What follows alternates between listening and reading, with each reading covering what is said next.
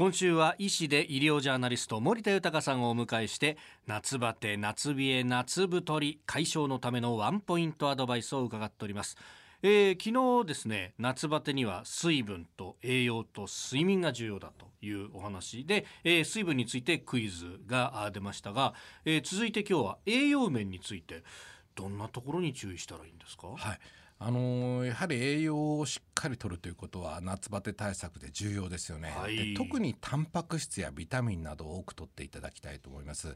でタンパク質として私がおすすめなのは鶏肉なんですね。鶏肉ですか？はい。疲労を取ってくれる働きがあることが分かってきたんですね。なるほど。あの渡り鳥が1万キロをこう渡っていくのにってやつですね。そうですね、でさらにあの疲労回復に効果的なビタミン B1 というのが、はい、温度が15度から35度に上昇すると体の中での働きが3倍になると考えられているんですね。でこのビタミン B1 はうなぎなどに多く含まれているので、えー、よく夏バテ対策にうなぎを食べようなんて言われていますよね。はい、えー、ここでですね、はい、ちょっとまたうなぎに関する問題を出したいと思うんですけれど、夏バテ気味で食欲が出ない、うん、そんな時にうなぎで元気を出そうと考える方も多いかと思います。はい、うなぎと梅干しは一緒に食べていいとか、えー、やっぱり一緒に食べてはいけないんとかいろいろ噂されますが、本当はどっちなんでしょうか？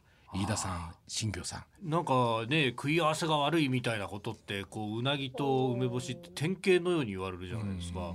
さあ昔の人の知恵ってやつじゃないんですか？どうなんですか？ね。いやじゃあもう食べちゃいけないと。いけないんじゃないかご自身も食べないんですか？どうだろうな。うなぎと梅干し。あんま確かにでも一緒に食べたことがないですね。食べてみたいとも思わないですか？でも梅干しは酸っぱいからなんか考えてみたらそっちはそっちで夏バテに効きそうな気もしますね。新業さんは？私一緒に食べていいんじゃないかなって思います。はい議論が煮詰まってきましたね。正解はですね、一緒に食べた方がいいということなんです。むしろ食べた方がいい？そうです。飯田さんもだんだん気づいてきたと思うんですけど、はい、梅干しの中に含まれるクエン酸っていうのは胃酸の分泌を促して、うなぎの油分の消化を助けてくれるので、一緒に食べた方が消化にいいと考えられてるんです。ただこうあの酸っぱいですよね梅干し、はい、でこれによって食欲がいっぱい出るのでうなぎを食べ過ぎてしまうんではないかと。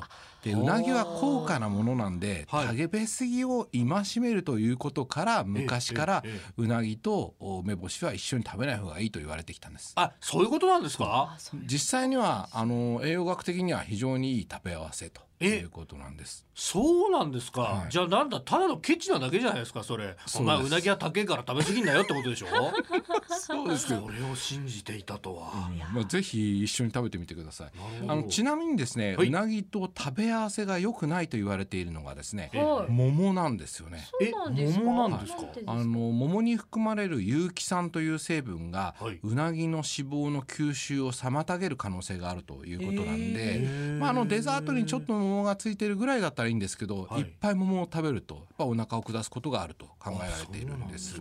へなんかあのうなぎ食べたい気持ちあるんですけどそんなあの頻繁には食べられないのでちょっとこうもうちょっと手が伸ばしやすい食材で夏バテ対策にいいものって何かないですか、はい、あの夏バテ対策というと何といっても甘酒なんですよね。甘酒、はい、江戸時代から夏バテ対策に使われてきていて現在は飲む点滴とも言われているんですね。これアミノ酸やビタミン B 群を多く含まれて非常に栄養価がいい飲み物とされているんです。